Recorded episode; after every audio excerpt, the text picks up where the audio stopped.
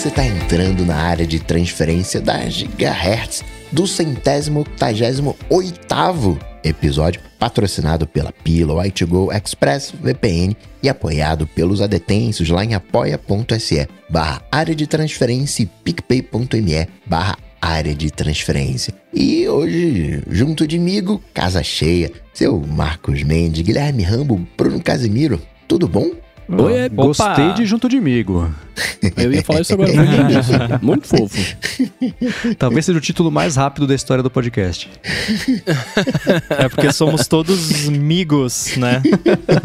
Olha só. Olha só. Somos buddies. Ó, oh, evoluindo, hein? Muito conceitual esse episódio já. É. Bruno, como é que anda essa Oi. sua profissão de programador? Minha profissão de programador, cara, queria eu ter essa profissão, mas ainda não, ainda não tenho. Quem sabe um dia. Ah, eu, eu tô. Eu tô estudando, né? Todo dia um pouquinho. Queria que fosse muito mais que um pouquinho. Mas estamos lá, firme e forte, cara. Eu ainda tenho muita dificuldade com, com lances de variáveis. Para mim, isso ainda é uma, uma confusão. Declarar uma variável e tudo mais, eu ainda fico muito confuso nisso. Mas eu vou entender melhor essa parada e vai acontecer. Me aguardem, me aguardem. Vai ter um aplicativo, vou cravar aqui de algum dia numa escala infinita de tempo. Algum dia eu terei um aplicativo e vou. E vai ser um aplicativo muito legal. Mas eu comentei esses dias. Qual é o no... problema das variáveis? Primeiro a gente tem que resolver esse problema das variáveis. Sim, sim, me sim. conta. É entender, é, é, é, entender. É entender o, conce, o conceito da parada. E, e, porque quando você tá, pelo menos no, no Switch Playground, quando você tá brincando lá, é, tem uma sala que você tem que declarar algumas variáveis. Né? E, eles, e tem toda a explicação de. É, ah, eu, eu, não esqueço os, os, termos, mas tem um bagulho de NT que, que é uma variável de número, se eu não me engano, né? E tem um outro tipo que é variável de, de palavras. Tá? Eu, eu tô tentando entender o conceito dessa parada direito, assim. Porque pela primeira Na vez. Na verdade, o, pro, o, é. o problema que você tá tendo não é com variáveis, então, é com os tipos de variáveis. Isso, porque. Exatamente. O que você falou, o, o INT ali, o int, né, uma, popularmente conhecido como int, porque é um int. número inteiro, ele e, e, a string essas coisas são, são os tipos, né? Então, uhum. tem linguagem que você só fala, ó, coloca isso aqui nesse negócio que eu vou chamar de x e whatever. Não quero nem saber qual é o. se é um texto, se é um número, se é o que que for.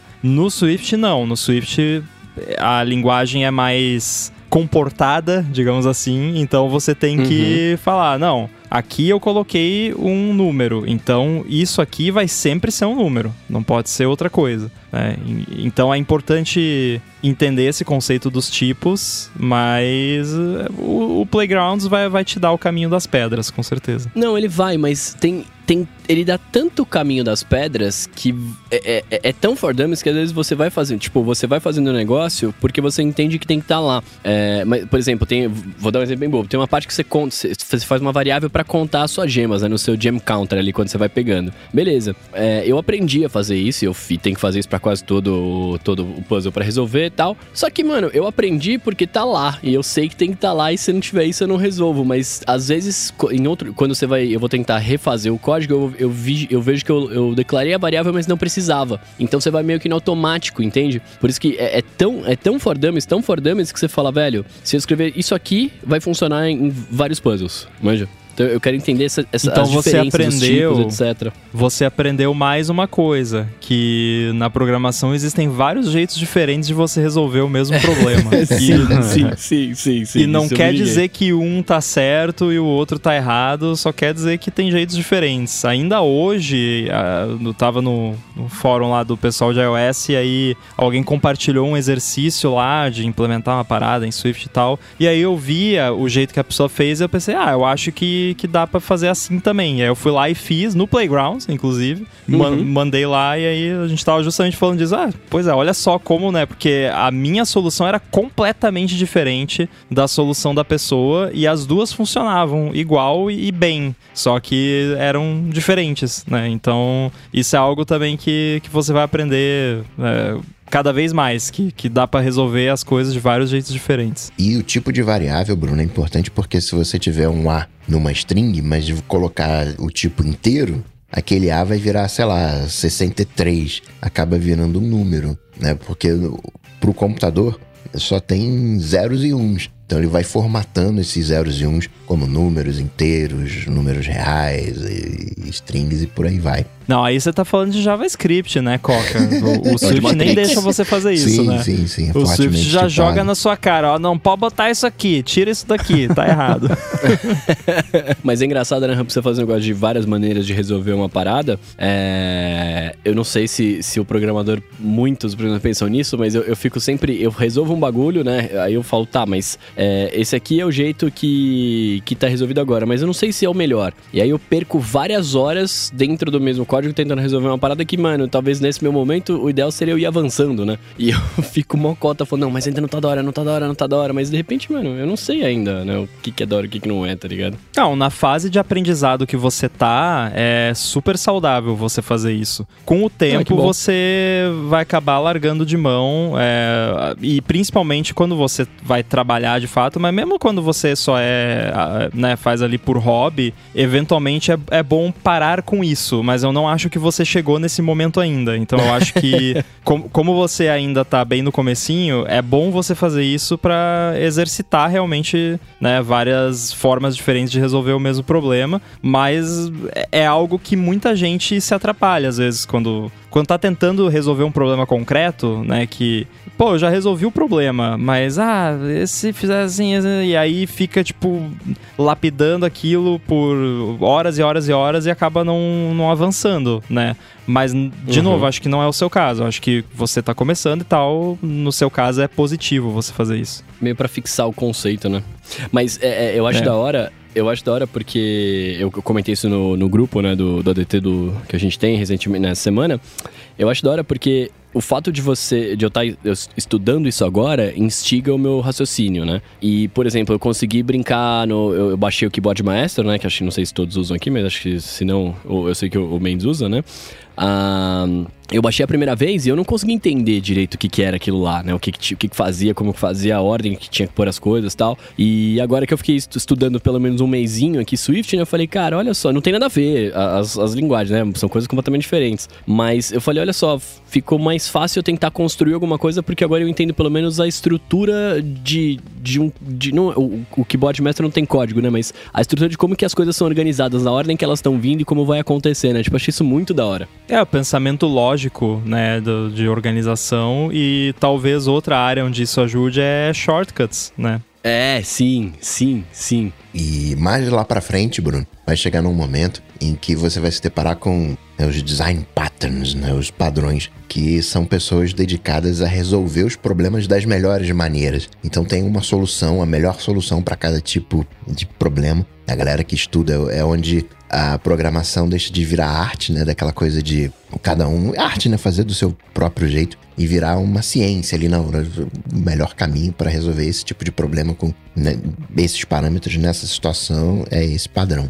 É, existem alguns consensos na programação, né? Principalmente relacionado a patterns, como você falou. Mas mesmo ali, ali às vezes você encontra, né? Você encontra, ah, Alternativas. de um modo geral, isso aqui é o que a maioria concorda que é a melhor forma de resolver esse problema. Mas aí sempre vai ter, quase sempre vai ter algum porém, né? Ah, exceto nesse caso muito específico, né? Aquele lance toda a regra tem uma exceção, né? É, sempre vai ter o- os trade-offs ali, né? Tipo, ah, é, isso, esse aqui é o melhor, a não ser que você seja o Facebook, sei lá.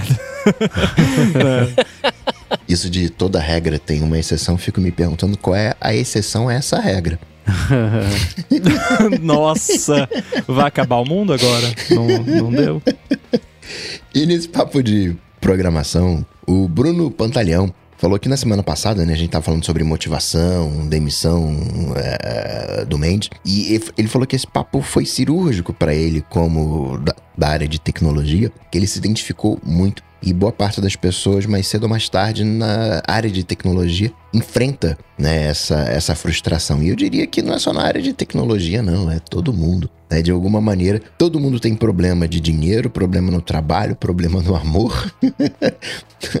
Mas é mais ou menos universal. É assim que vidente funciona, né? Você vai lá no vidente, a, a pessoa fala: Ah, Eu estou, as cartas estão me dizendo aqui que você vai ter muitas dificuldades na sua vida. Uh, tá, né? que, quem nunca, né? É, agora, isso é real, de, de, como você disse, de todos os mercados, mas eu sou obrigado a fazer um plug aqui do Olá Mundo dessa semana que a gente falou justamente sobre mercado e carreira de programadores, diferentes tipos de carreira que você pode ter, que acho que tem muito a ver com o lance de frustração, porque até a gente deu alguns exemplos lá de quando nós nos sentimos frustrados com a carreira que a gente estava seguindo e que tipo de carreira pode levar mais fácil a frustração de, dependendo do seu né, momento de vida e tal. Então fica a recomendação aí, escutar o Olá Mundo, que também tá, tá relacionado a esse assunto. Ficou muito legal esse episódio, curti bastante. Valeu. Eu não vi esse ainda, mas eu super recomendo o Olá Mundo, cara. Acho muito legal, achei muito legal. Pô, valeu. E sobre aquele lance de deixar a cabeça descansar para resolver problemas complexos, o Eliade Ferreira falou que né, viu a gente, ouviu a gente comentando sobre essa técnica de descansar e abstrair a mente, ao invés de insistir em uma tarefa que não vai para frente. E ele estava há muito tempo parado em um problema de código e depois de uma hora jogando, ele voltou e resolveu em menos de três minutos. E aí vamos fazer um, um, um, uma parte aqui na história. Senão vira, ah, tem que jogar uma hora por um problema que Tempo, você pode resolver isso? em três minutos foi uma hora, mas né, poderia ali dar uma caminhada, né? Ir na academia, né? Nessa uma hora. E eu costumo definir para mim um, um tempo de 15 minutos. Se eu tô num problema e em 15 minutos eu não avanço, eu paro e vou fazer outra coisa, ou então eu peço ajuda para alguém. Né? Às vezes você tá ali parado numa, numa situação, mas você chama alguém, ó, tô, tô aqui com um problema e, e, aquela pessoa vai te dar um empurrão, vai te dar é, o, o, caminho, né? Porque às vezes você não tem essa uma hora jogando, embora também seja uma opção. É, o famoso desopilar, né? Exato. E o lance de você falar, né? Você falou, ah, vou pedir ajuda. Às vezes não é nem porque, vou, porque a pessoa vai te ajudar necessariamente, mas às vezes só no processo de você explicar o problema, para alguém que não é você. E, e, não é tipo, ah, mas eu poderia só pensar na minha cabeça ali que eu tô contando. Não, mas não adianta. É você de fato, né, ter o trabalho de lá escrever ou falar, enfim, ah, tô com esse problema assim assim. E isso a gente chama no, na programação, ó, ainda dentro da programação o tema aqui, de é, rubber duck debugging, né? Que é tipo debugar com o pato de borracha. Que é tipo a, a brincadeira é que tipo você tem um patinho de borracha ali na sua mesa, e aí quando você tá com problema, você pega o patinho de borracha e, e, e explica o problema pro patinho de borracha, e aí só de você explicar pro patinho de borracha o problema, você vai entender o, o problema. Isso acontece direto. Tenho, né? Eu falei do, do, fórum lá e tal. Eu participo de vários Slacks de, de pessoal de programação e volta. Ontem ainda acho que aconteceu que eu expliquei lá um lance que tava acontecendo. Ah, tá acontecendo isso aqui. E aí, tipo, um minuto depois eu falei, ah, era isso. né? Tipo, só pelo fato de explicar, você encontra uma solução. E aí, a, naquele Slack até tem um emoji que é um patinho de borracha. Que aí o pessoal coloca lá nesses casos. eu acabei de descobrir então que eu tava usando a minha namorada como patinho de borracha. Porque direto. Isso aí fora de contexto. É, não, isso é um perigo. Melhor é um perigo. assim do que ao contrário. É. Cara, eu direto eu tava tentando resolver um negócio no Playgrounds, daí eu não conseguia, daí eu falo pra ela, não, eu tenho que fazer tal e tal coisa. Eu falei, ah, tá bom, é só eu fazer isso.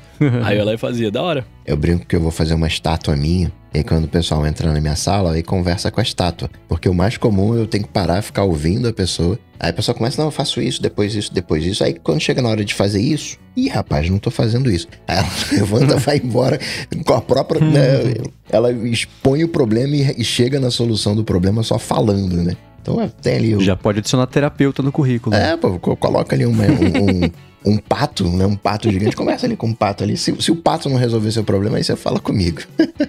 Isso era uma das minhas coisas favoritas de House, né? Que era, era sempre assim, no finalzinho do episódio, ele ia conversar com o Wilson lá sobre alguma coisa nada a ver com o, a doença do paciente. E aí, do nada, falava uma frase lá que. E aí parava. Ah, putz, você vai sair correndo de novo, né? Que é tipo. tava ali numa situação nada a ver, e aí, do nada, surge a solução pro problema, claro, né? É exagerado ali, mas é isso acontece realmente muito. Agora, se for para jogar, hoje em dia, eu, eu, eu, tô peg eu pego o Playdate aqui e eu jogo o, o Pick Pack Pup. Que é o, o meu jogo passatempo favorito do, do Playdate agora. Os três que é um puzzlezinho lá e... Nossa, é muito... É muito porque ele é muito casual. Bom, os jogos do Playdate são todos casuais, né? Mas, enfim, vale aí também, né? Tem um joguinho no iPhone ali mesmo, um joguinho casual, alguma coisa. Se você não quer sair do, né, do, do, do ambiente ali, né? Só pega ali um joguinho. alguma coisa. Não vai pra rede social, que aí vai contaminar o cérebro, né? Pega alguma coisinha mais leve. Agora, na semana passada, o Coca comentou que no estúdio que ele grava não tem sensores. E o Kotlinski falou que ele ficou esperando alguém fazer uma piada com sensor novo. E até pensou que o Coca ia falar Nossa. que não tinha sensor novo no estúdio. Teria sido muito boa. pois é. E sabe que é, é aquela coisa, né? Pelo menos eu e, e o Rambo temos o hábito de, de. A gente grava o ADT e depois escuta o ADT como ouvintes, né? São pedaços separados do cérebro. E escutando, eu pensei, falei, putz, perdemos a chance de fazer a piada do sensor novo com o Coca, né? Sabe que o, o Coca é um, é um sensófobo, né? Todo mundo sabe disso. Então, é, a gente deixou isso passar e, e beleza, né? Esse negócio de gravar podcast é engraçado, né? Que você falou. Eu escuto todos os podcasts que eu gravo, até quando eu sou convidado em algum podcast e tal, eu sempre escuto depois pra ver como é que ficou. Mas é engraçado porque às vezes você pensou todo um diálogo na sua cabeça enquanto tá gravando. E não falou, porque não deu História tempo, porque, enfim, não, não, é, não encaixaria na, na conversa e tal. E aí, às vezes, dá uns bugs que você não lembra se você de fato falou tal coisa ou se você só pensou em falar e não falou. E já aconteceu várias vezes aqui, acho que até de eu comentar, tipo, ah, eu não falei isso? Não, acho que não, né? Tipo, é, é bizarro isso. Ou curioso também que enquanto o assunto tá evoluindo, o processo mental que te faz pensar no que você vai falar a seguir, enquanto eu tô escutando, às vezes eu sigo o mesmo processo mental sem lembrar que eu fiz isso na gravação. E aí a hora que eu falo, nossa, verdade, então eu falei exatamente isso, que bom, né? Então pelo menos a consistência. E aí você concorda Existe. com você mesmo, né? E concorda comigo mesmo, exatamente. E o Mendes, que é um fã de Twitter, essa semana mandou uma mensagem falando assim: Ih, olha lá, o Be Real tá chegando junto do, do Twitter. Eu falei: caramba, ele ficou fã do Twitter e também do Be Real. Como assim, Mendes? Ele chegou junto do Twitter? Cara, essa semana saiu uma matéria muito curiosa lá no The Information. Eles, com as fontes deles, é, é, levantaram lá que o Be Real ele recebeu. Ele tá para receber um investimento, então ele tá com uma. Eles chamam de. Eu não sei o termo em português. Pre-money valuation, que é aquela coisa assim. Tô conversando com investidores. O investidor vai, sei lá. Ah, você tá definindo aqui que, o, que por exemplo, o Be Real tá valendo 600 mil dólares, 600 milhões de dólares, desculpa. Já valendo 600 milhões, é que eu acho um valor meio absurdo, mas Caramba. deixa pra lá, né? E aí, sei lá, se aí investir 60 milhões, aí ele vai ter 10, 11% sobre esse valor. Então é uma avaliação inicial antes deles receberem o dinheiro de verdade de investimento, porque que receber o investimento, dá pra calcular que porcentagem que o investidor tem em cima do negócio da empresa. E aí saiu a, a- é, que eles estão com essa avaliação de 600 milhões de dólares, e a conta que fizeram lá é a seguinte. Eles primeiro falaram né, que em março do ano passado eles tinham só 10 mil usuários ativos diários, em janeiro desse ano estava com 2 milhões e agora em julho desse ano, mês passado, estava com 7,8 milhões, né? Essencialmente. E com isso eles fizeram um cálculo de quanto usuário, quanto cada usuário ativo diário vale com essa avaliação dos 600 milhões, né? E aí mostrou que o Be Real tem um valor, os usuários do BeReal têm um valor de, de- considerando o valor da empresa maior do que do Snapchat, do Pinterest e aí sim tá colando no Twitter nessa métrica super né, confusa para chegar e nesse gráfico, eu vou deixar o gráfico aqui na descrição porque ele é muito bom. Você tem, né, de baixo para cima, Pinterest, aí logo colado nele tem o Snapchat, o Snap, né? Aí que é, é, é avaliação de empresa, né? Então aí vem o BeReal, aí mais para cima tem o Twitter, mais para cima o Discord, mais para cima Meta e o em primeiro lugar no ranking com quatro vezes mais, mais que quatro vezes, é o Clubhouse. o Clubhouse tem a maior avaliação de valor por usuário, né? Porque ele, o Clubhouse recebeu é, uma avaliação gigantesca naquele começo, quando ele estava sendo super, é, é, bom, super valorizado, né?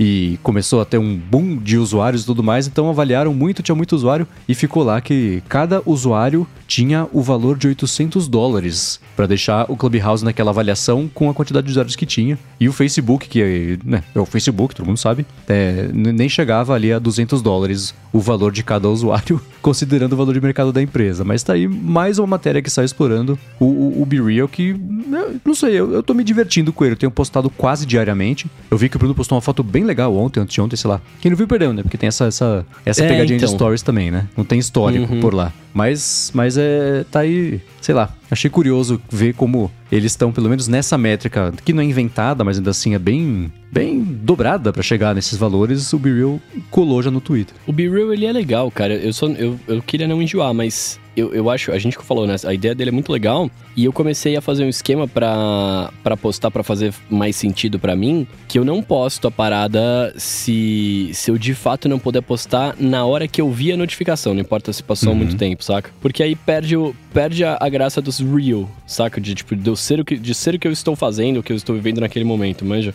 Por isso que eu não é, postei hoje. Hoje eu vi a notificação no banho. Aí eu falei, ah, não vai rolar. Tá, ufa. Seus seguidores agradecem. Sim, eu falei, ah, não vai rolar, desencana. Coca e, e Rambo, nem vontade de mexer, ver qual é. Ah, cara, curiosidade eu até tenho, porém. É que eu tô numa fase agora da, de betas de coisa e aí desenvolvendo um monte de coisa nova, então eu tô com pouquíssimo tempo. Tem cachorro para cuidar também, né? Pô, posta a foto dos betas, cara. Nem esse de novo. É, então assim, é, putz, é, eu tô realmente tentando poupar o meu tempo ao máximo, mas eu, eu tenho, tenho uma curiosidadezinha, assim, de, de mexer. De repente, um final de semana aí que tiver de bobeira, eu vejo se eu, se eu coloco uma conta lá só pra ver qual é. O... Eu consigo colocar vídeos no BeReal ou só fotos? Ainda não. Ah, vai rolar em algum momento, né? Considerando a ah, é evolução é assim, natural né? de toda a rede, exato, né? Numa escala infinita de tempo, nem tão infinita assim, certeza que vai ter vídeo, não tem nem som, né? É só é foto, é Instagram no começo, sem filtro. É vida sem filtro Instagram no começo. Então é. no filter. no filter, é, é. Podia ser, vai ser o concorrente do Be Real No Filter. Mas ainda não tem vídeo, não tem nada assim. Mas por quê? Não, não, porque uh, essa até era uma, uma daquelas discussões de Instagram e, e TikTok, porque acaba que o, parece, pelos números, que o padrão de consumo hoje mudou. É que hoje a gente está mais é, querendo consumir mais vídeos. E isso acaba sendo um problema também, porque como isso é algorítmico e tem a viralização por detrás, acaba virando uma TV onde você tem uma figura que determina o que, que vai ser exibido para todo mundo. Né? Perde aquele, aquele conceito de rede social, né? de o conteúdo é diferente com base nos usuários que você segue com seus interesses. Hoje existe isso, sim, claro, mas algo que viraliza né, acaba furando essas bolhas e de alguma maneira né, unificando, pasteurizando, homologando o, o conteúdo. E eu tava pensando nisso, né, no, no, no, no Be Real, como sendo o início do Instagram, né, lá onde só tinha fotos e, e mais um ponto que eu acho que hoje a gente não quer mais isso, né, hoje a gente quer o, o, né, o, o vídeo um pouquinho mais, né, mesmo que seja um vídeo curto, mas a gente quer um pouco mais de informação que a gente consegue pegar num vídeo, num movimento. Numa foto você tem que ter, olhar né, as nuances e muitas das vezes a pessoa que tirou aquela foto não tem aquele olhar artístico para colocar aquelas nuances. Né? Então o, você acaba tendo mais informações num vídeo, sei lá, né? Se uma foto vale mais do que mil palavras, um vídeo vale mais do que mil fotos. é, não sei, eu, eu olho pro, pro Be Real, parece que ele tá. Não sei, falta, falta uma, uma celebridade que poste uma foto lá. É que nem quando teve, teve algum aplicativo de relacionamento que a Sharon Stone quis fazer um perfil. Ela fez o perfil, Aí bloquearam, achando que ela não era ela de verdade, ela tweetou, publicou uma foto. Ah, então tá bom, então vocês não me querem, beleza, né? E aí o, o, aplicativo meio que entrou no mapa por causa disso, e aí muita gente entrou, e aí depois eles fizeram uma ação com ela. Não, ela tá aqui, então, Sharon Stone tá aqui, entra aqui, você tem chance. Então, é, tá faltando uma coisinha dessa, eu acho que para fazer eles continuarem com esse, com esse é, momento, né, mesmo em, em, em português, né, o momentum é, para seguir crescendo desse jeito, né? Porque eu não sei como é que tá na App Store aqui do Brasil, mas ele tava fazia um tempo já em primeiro lugar na App Store americana, então é, é, sede por isso tem contradizendo esse negócio do vídeo, né? Eu ainda acho que o vídeo ele está fazendo sucesso forçadamente por causa do sucesso espontâneo, aí sim, do TikTok, né? Mas o TikTok, por ser uma alternativa ao Instagram e ao Twitter, não por, ter um, por ser uma plataforma de vídeo. Mas como ele era de vídeo, aí na tentativa de copiar o TikTok, especialmente Instagram, né? Ah, não, as pessoas estão. Que foi o que o Adam Mosseri falou. Não, a gente tem as métricas aqui que as pessoas estão vendo mais vídeo. Óbvio, vocês estão empurrando de todos os lados, de cima e embaixo. Né, é, vídeo, é claro que as pessoas estão vendo mais, né? A gente já teve exatamente essa discussão aqui, então não vamos nos repetir. Mas ainda assim, é, é, a minha crítica a isso é: vocês estão fazendo, vocês estão fazendo a métrica para depois medir e falar que a métrica é essa, né? E os vídeos, que eu também seguindo é, essa pasteurização, porque todos os vídeos seguem a mesma fórmula que dá certo de segurar as pessoas lá e, e, viralizar artificialmente, mas por dar certo, acho que não é tão artificial assim, né? Mas ainda assim é, é manipulado. Então, é, é o, o, uso mesmo espontâneo, da, da, especialmente do Instagram, acho que se perdeu. Tem muitas camadas de distanciamento entre você abrir o aplicativo para se divertir e só ser a, a, a, um, pedacinho ali do mecanismo que está fazendo ele girar. Né? E Rambo, o iPad OS 16 vai atrasar ou não vai atrasar? É, como a gente já falou semana passada, tudo indica, ao menos se pudermos confiar nas fontes do Mark Gurman, que geralmente a gente pode, que a Apple tá decidindo aí dar uma atrasada no, no iOS 16 ou no iPad OS 16, para ser mais específico. E o Marcos e, e o Felipe estavam comentando no A Fonte essa semana sobre o, estado né, do, do iPad OS 16 e do Stage Manager e tudo mais. Eu tinha falado que estava bem ruim, né? E o Stage Manager é basicamente a feature né, do, iOS, do iPad OS 16, é tipo a única novidade basicamente pro iPad. E tá bem ruim até hoje em particular, porque eu usei mais o iPad. Hoje, eu mostrei para vocês lá assim de 15 minutos usando o iPad, vários problemas bizarríssimos com o Stage Manager. Teve um que eu mandei que foi meu favorito, até se quiser pode botar no, nos show notes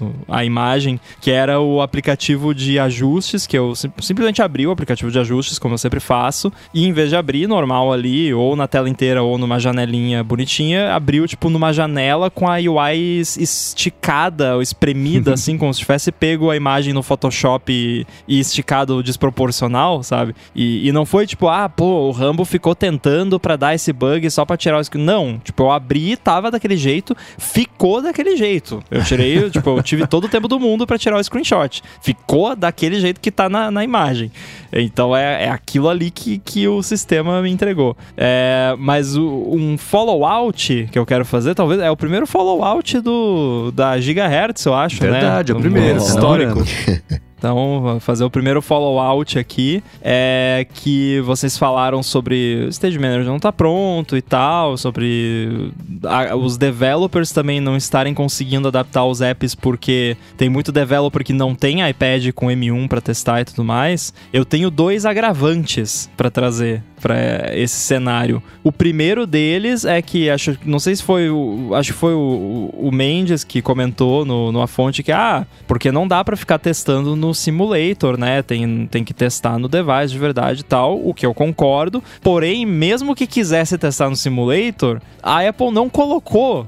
A gente tá no beta 5 dos sistemas e do Xcode 14, que é onde vem o simulador lá do iPad para você rodar o app de iPad ali numa janelinha no Mac para simular como se fosse um iPad. E não tem, o, o, o, simulador de iPad não tem um botão lá, liga o Stage Manager. Não tem. O único jeito de você ativar no simulador é com hackeando lá uns arquivos do, do simulador que, para variar, né, o Steve Troughton Smith tem um tutorial lá no Twitter dele de como fazer isso. Então, né, basicamente, ah, desenvolvedor, se você não tem um iPad M1, a Apple não quer que você adapte o seu app para o Stage Manager, mas tem outro agravante pior ainda ainda que, assim, não tem API pro Stage Manager. Ponto. N não tem. Tipo, não tem, sabe, ah, pro app ser notificado quando o usuário tem o Stage Manager ativado, ou pra, né, quando redimensiona lá a janela pro app se adaptar melhor e tal.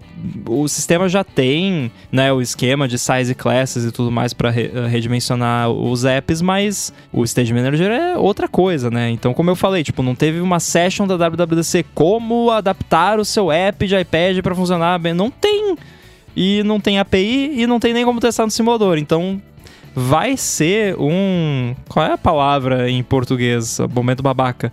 Vai ser um dumps, dumpster fire. O que, que seria um dumpster fire? Fogo na lixeira. Vai ser. É, Caos. fogo no. Vai ser o caos, isso. Então acho que vai ser um caos, assim.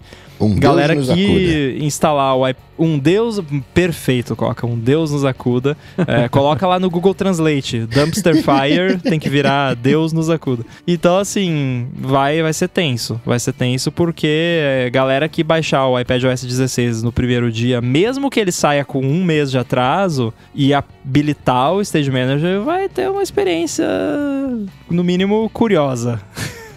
Na WWDC, a Apple falou algo sobre o que viria de estrutura, de API e tudo mais. Que tudo bem, não teve session, beleza, mas nas, nas sessions em que o Stage Manager foi citado, talvez no State of the Union, sei lá, que era mais macro também, existia algum tipo de promessa do que ia vir por aí de estrutura para desenvolvedores, para ter integração ou funcionar direito com o Stage Manager, foi passou batido e, e desde o começo, olhando para trás agora, dá para ver que era uma coisa que só a Apple ia mexer por enquanto mesmo.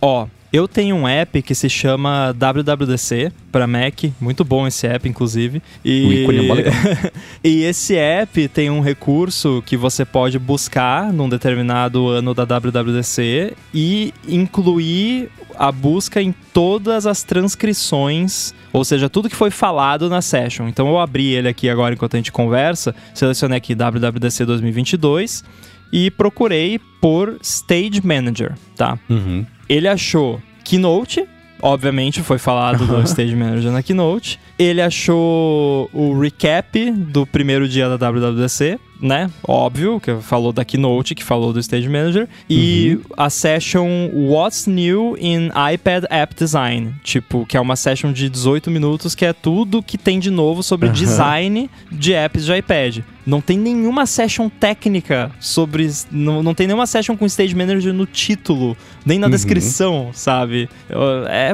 eu não entendi até agora qual é a desse negócio. É, já tava meio escrito então, né? Ou não escrito, na verdade, né? Exatamente. É, Peguei a referência. Bom, a gente vai continuar falando sobre os betas, mas antes disso eu vou tirar um minuto aqui do episódio para agradecer ao aplicativo Pillow que está patrocinando esse episódio do ADT. O Pillow é um app que funciona como seu assistente inteligente para você entender e melhorar a sua noite de sono. E ele oferece uma análise detalhada com insights bem valiosos, além de recomendações também para melhorar a sua rotina de sono. Se você tem um Apple Watch, é só você usar o relógio enquanto você dorme. E o Pillow vai rastrear automaticamente e analisar o seu sono. Se não, você também pode acompanhar o seu sono usando o iPhone ou iPad, colocando ele na cama, perto do seu travesseiro. O Pillow tem uma função bem legal de alarme inteligente que escolhe o momento melhor para te acordar, quando o seu estágio de sono está no mais leve. Outra coisa legal é que o Pillow também oferece a opção de usar machine learning para categorizar os sons que acontecem durante o sono, tipo ronco, apneia do sono, fala e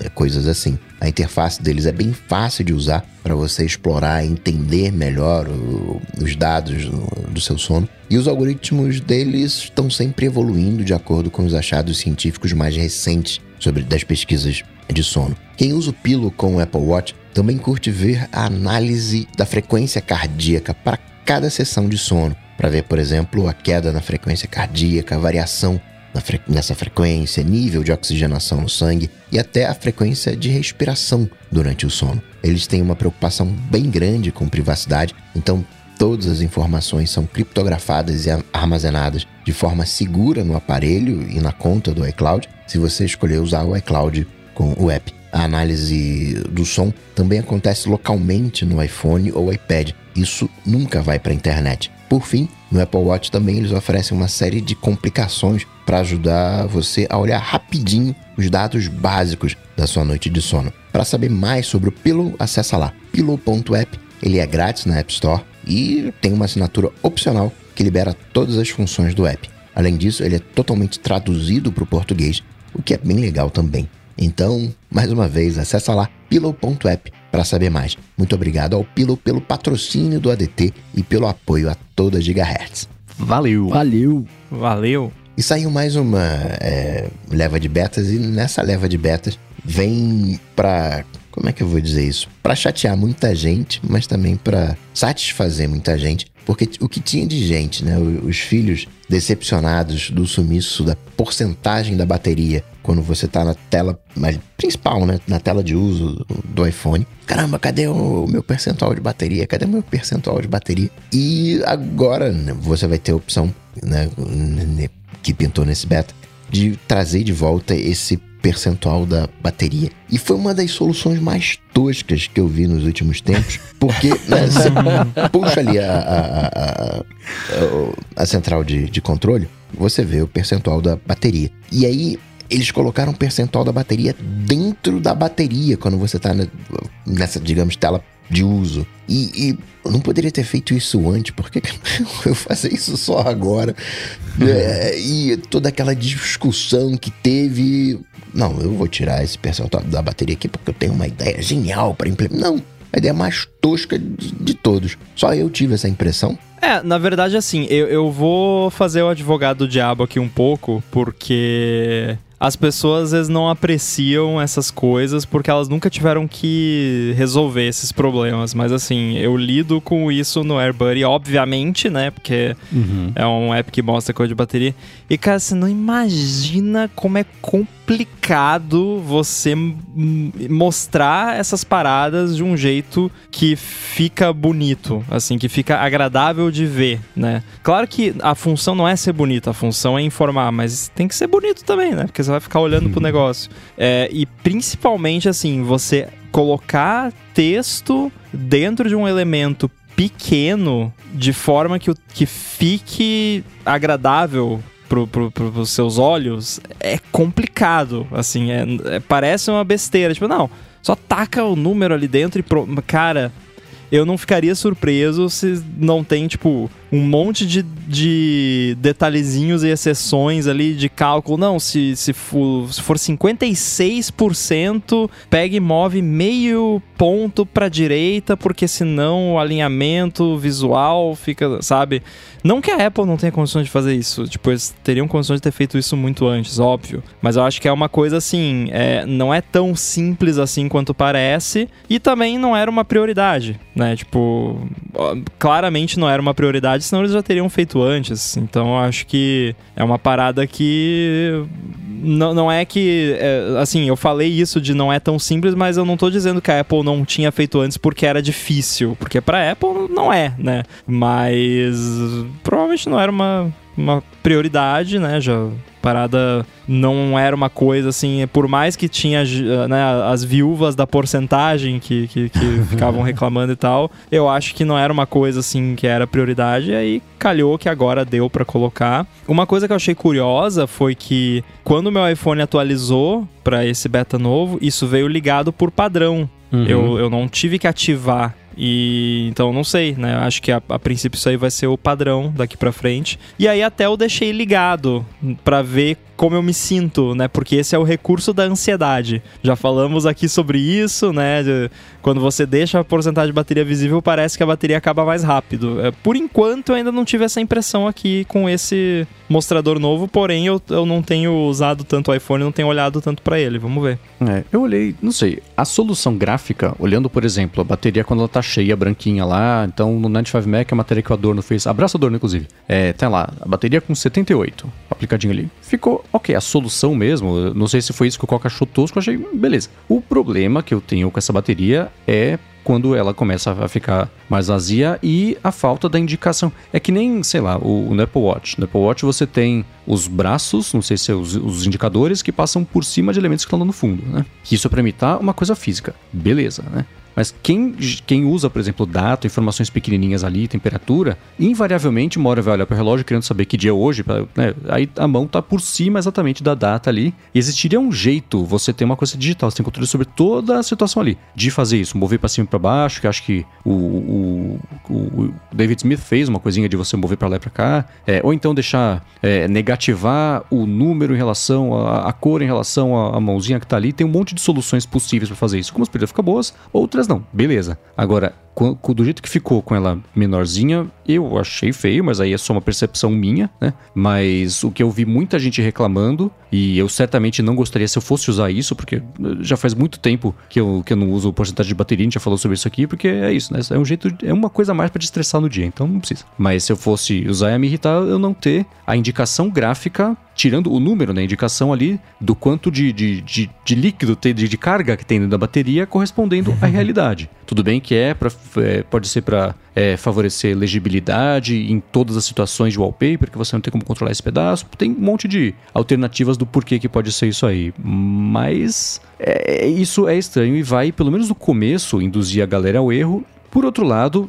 tem também no Night 5 Mac uma matéria que o, foi, na verdade, o Felipe Espósito fez, que é com, com perguntando pra galera, e é que vocês acharam? Vou usar, não vou usar, é horrível, é ok? As pessoas falam, não, a maioria fala, não, beleza, tá, assim tá bom, gostei looks good to me, né? Então, talvez seja uma daquelas situações em que a gente que gosta de observar e analisar e ver se poderia ser melhor ou não encontra defeitos, porque, como disse John Syracuse, nada é, nada é tão perfeito que não possa ser criticado. Por outro lado, acho que a maioria das pessoas a galera vai ligar, vai ver, vai usar, ou, ou no máximo não vai usar. E pronto, né? O que eu não gostei, e eu espero que isso mude é, nos próximos betas, ou pelo menos até o lançamento oficial, é o fato de que, pelo menos do jeito que está agora, é obrigatório aparecer a porcentagem da bateria quando você liga o modo amarelinho lá da bateria, né, de economia de energia. Então, até quando você liga, a opção de desligar só a porcentagem ela fica apagadinha, fica inativa, e aí isso vai me fazer, pelo menos por enquanto, usar menos o modo de economia de energia. Tudo bem que eu tô com o iPhone novo e que não tá, tô precisando tanto assim, mas eu,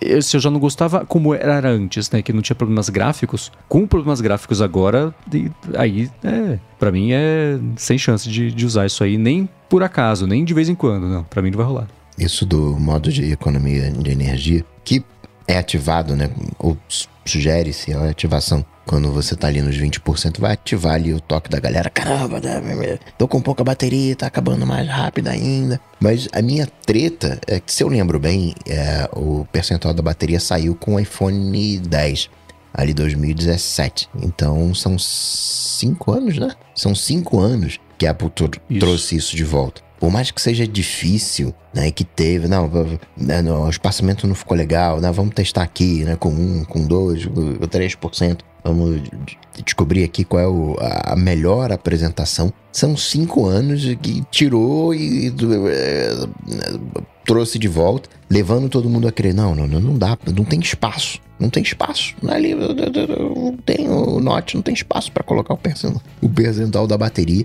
É isso que me incomoda mais. É, uma coisa que eu vi que viralizou nessa semana foi o tweet de um designer, imagino, ou programador Brian, Brian Mitchell, Brian Michel, não sei. E ele fez lá o Battery Tester. É um sliderzinho que mostra a bateria enchendo, esvaziando, e isso ficar coordenado ali, bonitinho, com quanto de porcentagem tem, que eu falei que é o, o problema que eu tive com isso, é que é essa representação. Por outro lado, isso está enorme na tela com um fundo neutro. Não tá minúsculo no canto de cima com cores atrás, a galera que usa wallpaper com cor. Então, é, essa seria a solução perfeita, mas para esse caso em que todo mundo tá com a visão perfeita e o fundo tá sem nenhuma distração, sem nenhuma cor ali bagunçando um pouquinho. E mesmo nesse caso, se você reduzir ou colocar a mão longe do telefone, e a hora que ele tá lá na metade ou tá com um terço, um terço da, da numeração tá colorida ou o resto não, fica um pouco mais difícil de ler mesmo. Então dá para entender o porquê dessa solução, mas não quer dizer que seja por isso que ela tenha sido uma boa solução ou seja mais bonita, né? Cara, é, esses pitacos de design eu sempre tomo muito cuidado com eles, porque eu já fui vítima, eu falo vítima brincando, tá? É, mas assim, é, quando a galera manda assim, a, tipo, ah, mas olha aqui, eu fiz aqui, ó, fica legal, funciona assim. A pessoa não tem todo o contexto e todo uhum. o, trabalho que foi colocado em cima daquilo e a pessoa não sabe todos os detalhezinhos de situações que ela nunca vai experienciar, se é que existe essa palavra na vida dela, que, que aquilo ali tem que comportar, né? E aí você fazer ali, ah, olha aqui, ó, mas eu fiz em cinco minutos aqui, sim, funciona com caracteres árabes, chineses, da esquerda para direita, da direita para esquerda, de cabeça para baixo, com fundo claro, com fundo escuro, com a pessoa que que usa o, lá, o Dynamic Type no tamanho máximo, no tamanho mínimo. Você começa a pensar todos, todas as variações e detalhes que pode ter, às vezes o menor denominador comum que, que a gente acaba, né, criticando muitas vezes e que merece ser criticado, mas às vezes é a única solução mesmo. Tipo, ou, ou a gente faz assim e funciona relativamente bem em todas as situações em que tem que funcionar, ou a gente não faz, ou então a gente gasta 20 anos para fazer um bendito do indicador de porcentagem de bateria, né? Eu tô tentando caçar aqui como é que era antes, se tinha algum tipo de comportamento padronizado também para as diferentes fases, né? Você tem cheia, é, modo de economia de energia ou vazia, mas sempre correspondeu à realidade mesmo, com a porcentagem do lado de fora, ou, ou, ou não, né? Mas, é, não sei, tem, acho que tem muito do estranhamento de uma coisa nova, e não só nova, mas como não anunciada, né? Parece que durante os betas alguém tava de bobeira lá e falou, oh, pô, fiz isso aqui, pô, legal, ship it, né? Vai lá, manda.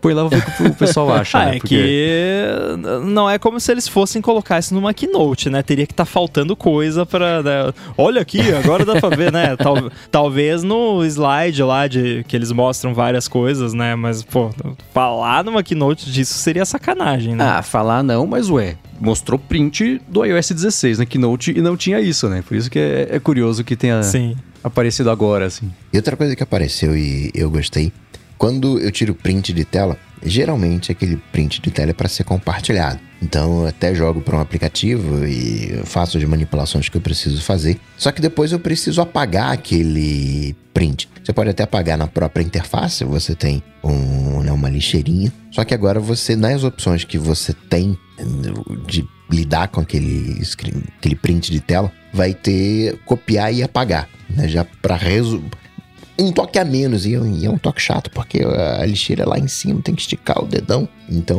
gostei dessa, dessa alternativa. Nossa, cara, isso aí é um daqueles recursos que, nossa, resolve a minha é vida e muito, porque eu uso muito negócio de copiar as coisas. Eu adoro copiar.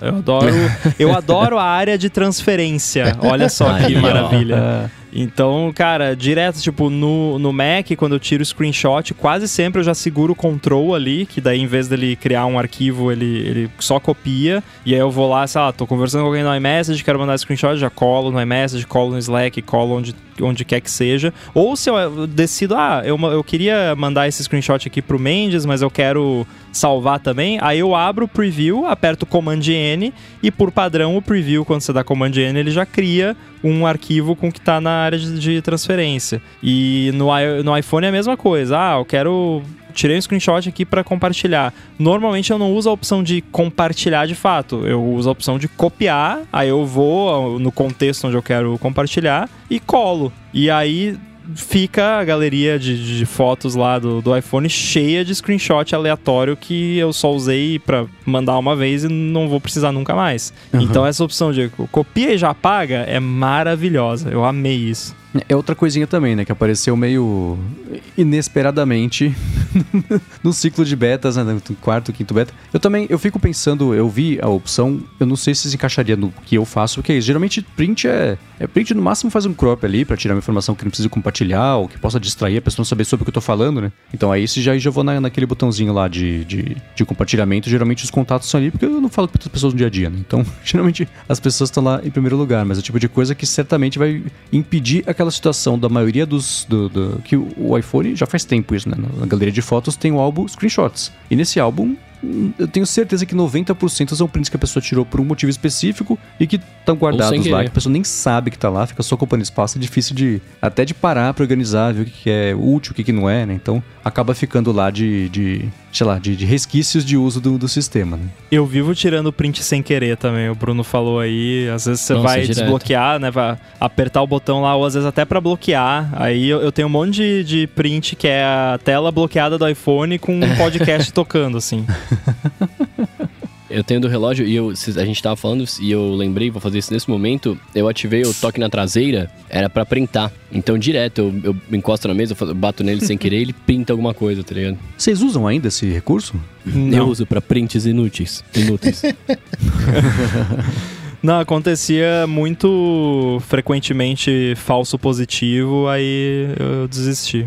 Hum. É, eu usava, eu ainda tenho cadastrado para mim o de alcançabilidade, né? Eu toco duas vezes atrás, aí ele aí desce tudo ali. Só que eu parei de usar. É, é, eu não sei se isso entraria como misofonia, mas. Porque o barulho, o poc poc, o barulho me incomoda, tá batendo ali, tá fazendo um impacto forte físico o suficiente para conseguir escutar o impacto para ativar alguma coisa. Eu parei de fazer porque eu falei, não, não, não, não, não parece certo isso. Ficar batendo no telefone fazer alguma coisa vai dar algum, algum ruim aí alguma hora. Pior ainda não é só bater, é um toque na traseira, né? Então, né? Exato. O, o meu tá desabilitado, mas quando eu tenho que fazer alguma ação repetitiva no iPhone, eh, aí eu, eu ligo. Ah, caramba, eu vou fazer isso aqui X vezes aqui, onde justifica ligar, eu vou lá, ligo, configuro pra ação e, e uso assim, mas no dia a dia tá desligado. Bom, já já a gente vai falar sobre aspirador de pó, mas antes disso eu vou tirar um minuto aqui do episódio para falar sobre a i2Go, que está patrocinando mais esse episódio do Área de Transferência. A i2Go é a marca número 1 um de acessórios para smartphones e só aqui no Brasil ela conta hoje com mais de 20 mil pontos de venda, com mais de 15 milhões de produtos vendidos. Ela oferece uma variedade enorme de cabos, carregadores sem fio, veiculares e de parede, powerbank, fones de ouvido, caixas de som e etc. Com garantia de até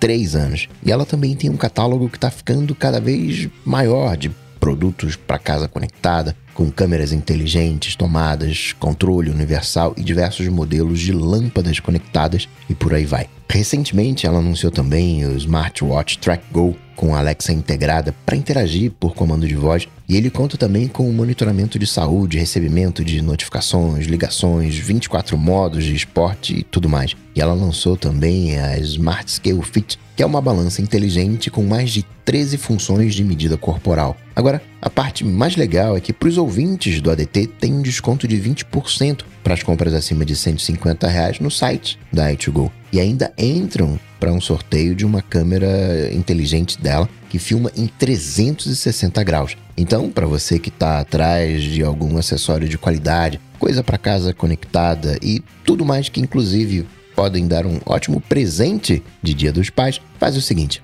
acesse o site i2go.com.br e usa o cupom ADT20 na hora de fechar a compra. Com esse cupom você garante seus 20% de desconto nas compras acima de 150 reais e ainda concorre à câmera nas compras feitas até R$ 23,59 do dia 31 de outubro. Muito obrigado a i2Go pelo patrocínio de mais esse episódio do Área de Transferência e pelo apoio a toda Gigahertz. Valeu. Valeu. Valeu. Muito bem, aspirador de pó.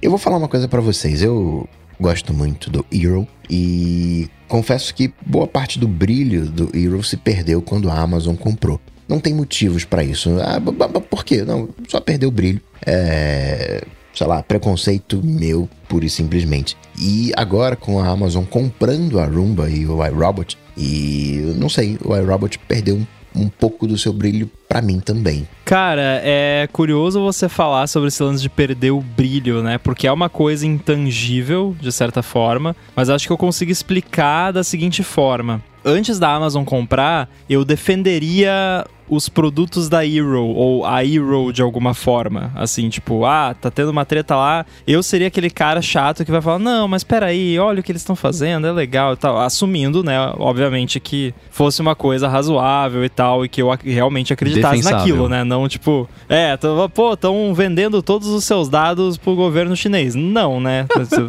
Aí não, mas assim, né, vocês entenderam. É eu acho que é aquela coisa da, do, do, underdog, de certa forma, por mais que não fosse, né? Mas assim, aquela empresa lá, menorzinha, que é a parada que eu vivo falando aqui, que faz uma coisa e faz bem feito, né? Em vez de querer fazer tudo e ter serviço de streaming e carro e não sei mais o que, faz uma empresa de roteador Wi-Fi que funciona e é fácil de usar e é bonito e todas essas coisas que a gente já falou aqui. Então, isso era a empresa Hero. Agora, a empresa Hero não existe mais na prática porque foi comprada pela Amazon e perde o brilho, né? Eu continuo, o produto continua maravilhoso, é, não teve nenhuma mudança desde que a Amazon comprou que tenha me feito deixar de gostar do produto, porém eu já não sou mais fã da marca, assim, tipo, continuo gostando, mas não é mais assim, ah, pô, eu, digamos entre aspas assim, boto a minha mão no fogo por esses produtos aqui ou por essa empresa, porque agora é a Amazon. A Amazon não precisa que eu faça isso por ela. Aí vai ter gente falando, ah, pô, Pô, mas você não faz isso pela Apple? Não. Eu, eu, critico bastante a Apple, né, muitas vezes até mais do que deveria, porque essas empresas grandes de tecnologia tal merecem ser criticadas. Claro que quando eu acho que alguma coisa tá errada ou quando eu acho que alguma crítica é infundada, eu exponho a minha posição. Porém, é, é aquela coisa, perdeu o brilho, né? E agora com essa questão do Roomba é, é a mesma coisa, assim, tipo, né? Não, assim, eu não era tão fã da empresa, né, da iRobot como, como um todo, mas eu tenho ali o meu robozinho, o Roomba, e acho ele ótimo e funciona super bem e gosto muito dele. Mas não, não tinha todo esse amor assim pela empresa. Agora o que me deixa mais é, tenso com relação a, a isso que é até uma parada, né? É um preconceito também, porque foi uma parada que rolou, mas não quer dizer que vai rolar de novo. Mas é que assim, a Amazon tem um histórico complicado quando o assunto é sensores dentro da casa das pessoas.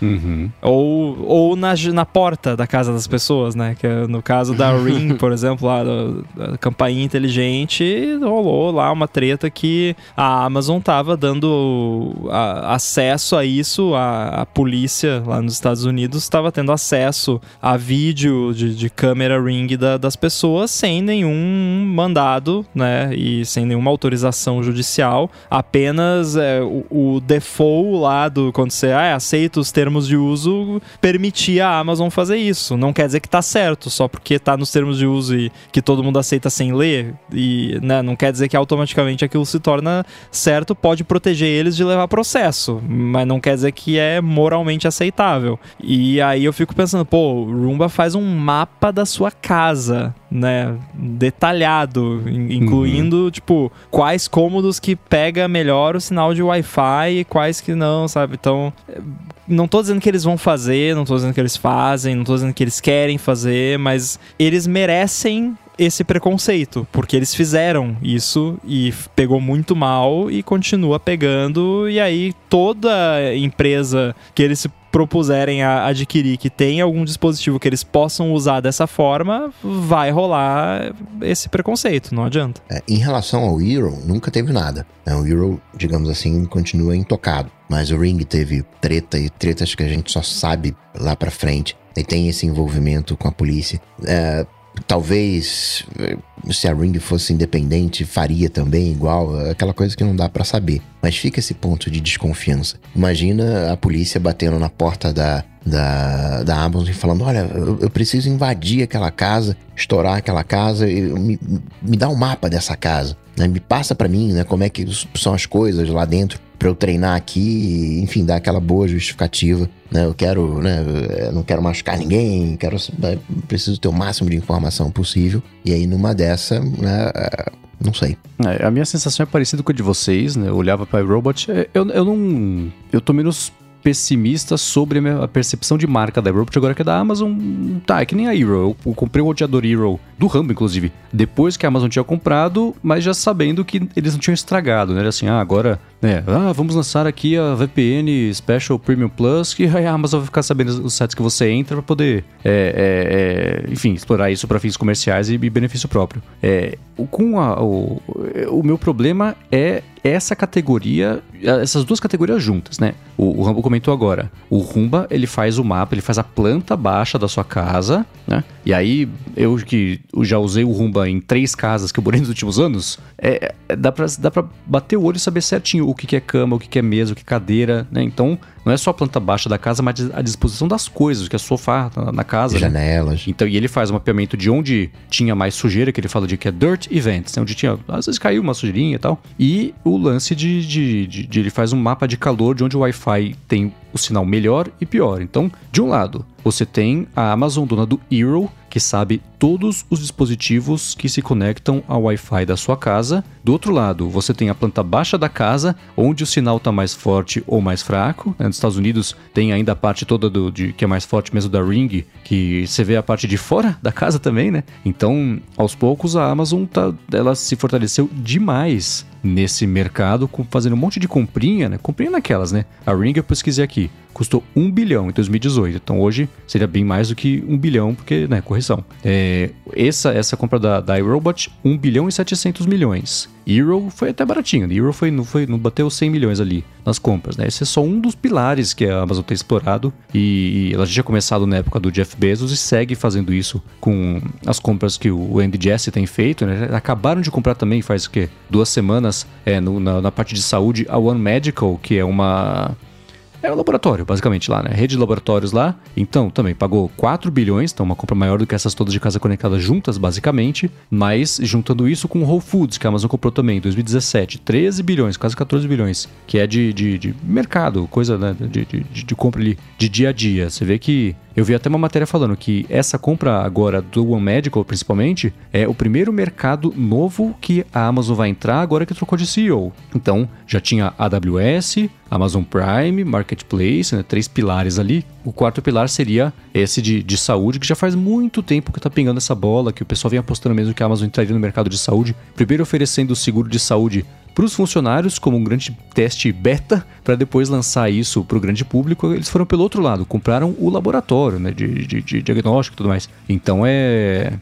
Essa, essa compra, essas duas compras juntas eu acho que uma delas ou não vai ser aprovada ou vai ter mais investigação para cima da Amazon ainda, né? Porque o FTC trocou faz uns dois anos de, de liderança, tem aquela ali na Khan que colocou uma banca, foi nada até agora, né? Tá, o FTC está visto como mais fraco agora que ela está liderando, o que é uma grande pena, porque a esperança era muito grande de, de colocar um fim nesse esquema de ah, as empresas grandes de tecnologia dominam todo o mercado, por quê? Porque quando aparece uma iRobot que faz uma coisa bacana, né? E sozinha, e, e daí, isso é essa que a gente falou de não orgulho de usar uma empresa pequena, mas ainda assim, é, a gente olha para a empresa e fala, pô, que legal que você conseguiu, parabéns para você. Não, pronto, agora pertence à Amazon, aquele conglomerado, aquela coisa toda. Então, o FTC prometeu que ia fazer isso, até agora não fez nada. Eles, se eles vão agora tentar bloquear uma compra que o Facebook anunciou que ia fazer, que é, é, até a liderança do FTC falou que não era para fazer, e a, a Lina Khan falou, não, a gente vai atrás disso sim e vai tentar impedir essa compra que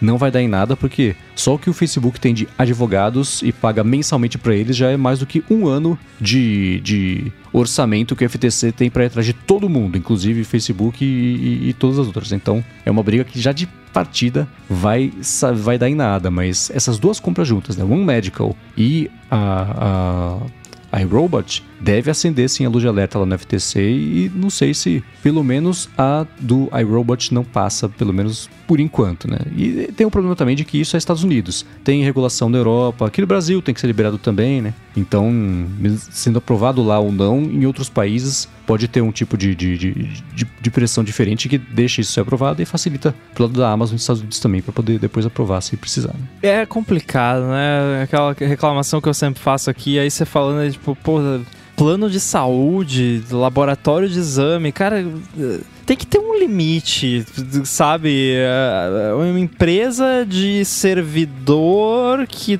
tem uma loja online, que tem uma empresa de negócio de aspirador de pó, de fechadura, de, de campainha eletrônica e plano de saúde e, ser, e streaming, sabe?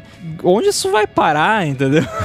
e aí eu estendo para as outras também, né? Tipo, Apple também, se, se bem que eu ainda acho que as coisas da Apple ainda estão dentro ali da, da categoria tecnologia e, e né, agregados. Agora com esse lance de ah, a Apple quer ser o próprio banco e tal, já, já fugiu da, disso. Aí já, já começo a achar esquisito também. Agora, vestindo meu chapéu de, de, de conspiracionista aqui, vocês acham realmente que a Amazon comprou ou quer comprar a iRobot porque ela quer vender aspirador de pó? É sério? Não.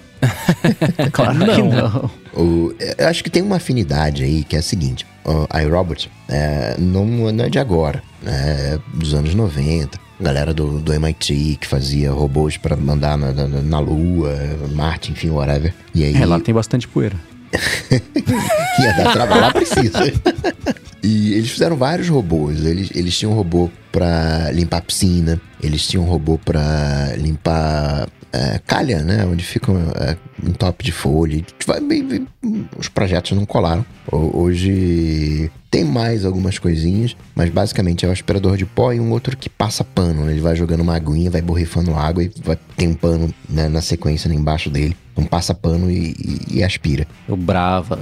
Exato. E isso se relaciona com a Amazon quando a gente olha pro os depósitos, aquela coisa de automação, né, dos robozinhos, né, de, de pega aqui, organiza, joga para cima, joga para baixo, coloca no, no, no, uh, na van para distribuir. Tem a questão dos drones que está mais ou menos coligada, né? Vai fazer, que vai fazer a entrega. Eu acho que essa não é exatamente aspirador de pó o interesse da Amazon nessa história, mas ter um, um braço que possa fazer robôs realmente, né? Ampliar o, o, leque de robôs que é só aspirador e passa pano hoje na, na iRobot, né? Ampliar isso. E sim, a, a Amazon ela é gigantesca, mas eu lembro uma vez que eu fui fazer um curso nos Estados Unidos e era um curso, enfim, é, é, técnico, whatever. E o responsável pelo curso era White Westinghouse, que faz geladeira, né? Ou fazia geladeira, agora nem sei mais né? a, a quantas anda. É que nem a, a gente pega, sei lá, né? uma marca de sabão em pó, aí a gente vê que aquela marca de sabão em pó também faz o, o a, a, marca de, de, de, de sei lá, de sucrilhos, que também faz não sei que, refrigerante, que né, acaba que tudo vai virando um conglomeradão. É que talvez, tipo, né, a indústria de carro tem muito isso, né? Uma só dona de várias marcas. A questão é que talvez um a gente entenda mais, né, esteja mais próximo de tecnologia e entenda né, que é a Amazon que está ali por detrás. Outro talvez a Amazon não consiga, entre aspas, disfarçar tão bem quanto as demais empresas conseguem. É, e esse não é um movimento novo também. Tô, a gente está falando sobre, ah, ela entrando, tem isso, tecnologia, é, saúde. É que a Samsung também é, um, é uma comparação injusta porque eles, é, a Samsung sim faz desde tanque de guerra até telefonia dobrável e a Samsung faz vacina M, é, é? mRNA, né? Eles têm a Samsung Biologic que faz a mesma coisa, eles né, faz medicamento, né? Então, mas é, eles são basicamente a, a, a, empresa mais valiosa e de mais projeção da, de, de, um, país inteiro. E a Amazon aqui no, nos Estados Unidos é basicamente só mais uma, né? Então, ela tá tentando num lugar onde não existe essa tradição de você ter uma empresa fazendo um monte de coisa, se tornar isso antes que não possa mais. Então ela está com pressa para construir todas essa, todos esse, esses negócios com bastante estrutura. E eu acho que o Coca é, é, é, matou a charada de um dos motivos pelos quais a Amazon comprou, é isso, né? Existem vídeos que mostram lá como é que são os armazéns da Amazon com os robozinhos. Já tem uns robôs são grandes, laranja, grandões assim. E é um balé, eles vão se, se, se enfiando na frente do outro ali, levando o produto para lá e pra cá, levando é, é, prateleira inteira de produto. E a coisa meio que, que funciona é, assim, né? Tem umas marcações no chão para eles seguirem e tudo mais. Então ter esse expertise e, e estrutura para fazer robôs, a gente já sabe que a iRobot tem, né? Então, a Amazon pode ser valer isso sim, verdade. E, e vou falar mais aqui. A Alexandra, ela é um espírito, precisando de um corpo. Ah, o Robot vai dar o corpo pra Alexandre. Ah, mas a Amazon lançou Nossa, que um medo disso. É como é que chama o robozinho? Vou tentar achar aqui rapidinho. Mas ela lançou um robô que era um beta, é uma, é uma telinha com um pescoço andando, em rodas. Sim, sim, né? sim. Isso, é, é, que é uma coisa que. Ah, então a gente vai lançar isso. Todo mundo falou, pô, tá legal. Aí saíram uns reviews falando, não, não tá pronto. Isso aqui esquece, não presta. É o robô Astro, procurei aqui agora, o Amazon Astro, que ia ser um beta e tudo mais. Nem sei se tá, tá aberto esse beta ainda para comprar lá nos Estados Unidos, mas é ia só ser por, um por beta. convite. É. Era, era até meio Esse aí, fofinho, né? quase um, um BB-8 feioso. Isso, era um aspirador de pó com um pescoço e um tablet colado na, na, na- na testa com dois olhos. Nossa. E agora chegou a hora do hashtag AlôADT. Mas antes, eu vou tirar aqui um minuto do episódio para agradecer a ExpressVPN que está patrocinando esse episódio do ADT. A ExpressVPN oferece duas grandes vantagens que são uma conexão segura para você navegar e a possibilidade de você usar a internet como se estivesse em qualquer país do mundo. A privacidade, todo mundo já sabe, quando você se conecta, especialmente a um Wi-Fi público. Não é nada impossível e nem muito difícil, na verdade, alguém se enfiar ali no meio da conexão e colocar os seus dados trafegados em risco. Com o ExpressVPN, você protege a sua conexão e passa a usar o seu dispositivo, seja ele computador, seja celular, tablet ou até TV, com tudo criptografado. É como se você estivesse numa espécie de modo anônimo permanente. Isso quer dizer que ninguém consegue rastrear sua atividade. e nem olhar para os dados trafegados. Já a parte de você poder se conectar como se estivesse em qualquer parte do mundo é ótima, porque você pode acessar o catálogo da Netflix como se estivesse nos Estados Unidos, por exemplo que é diferente do catálogo que ela disponibiliza aqui no Brasil. A mesma coisa para os outros serviços de streaming, não só de vídeos, como de música também. E ao contrário, também funciona. Então, se você estiver fora do país e quiser acessar um vídeo do YouTube, por exemplo, que só está liberado para o Brasil, o ExpressVPN, você vai lá na lista de uns 100 países que ela oferece, seleciona Brasil, ativa e pronto, dá para ver o vídeo uma preocupação que muita gente tem com VPN e como isso afeta a velocidade da conexão. E isso é uma coisa com a qual a ExpressVPN também se preocupa. Por isso ela oferece uma conexão rápida, sem atraso, conexão estável, confiável e conexão segura ainda por cima. Para conhecer melhor a ExpressVPN, faz o seguinte: Acesse expressvpn.com/adt e com esse link você vai ganhar 3 meses grátis na assinatura do plano anual. Você tem 30 dias para testar também e ainda por cima assinando por meio desse link você ajuda aqui o podcast.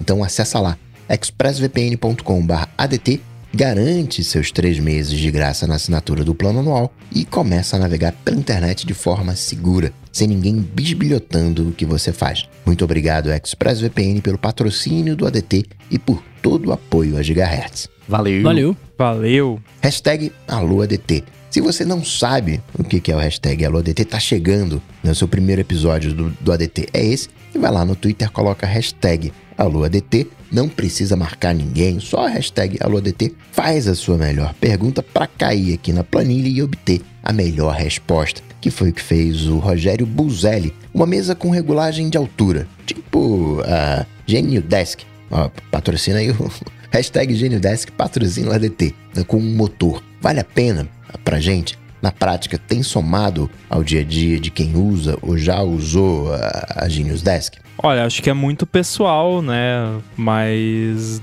na minha experiência, sim, porque eu não vivo mais sem. E quando eu fico em alguma situação que eu não tenho mais standing desk, eu sinto muita falta. Então, assim, ao menos para mim, valeu muito a pena. Com que quantas vezes por dia, por semana, enfim, você levanta, barra, abaixa a mesa?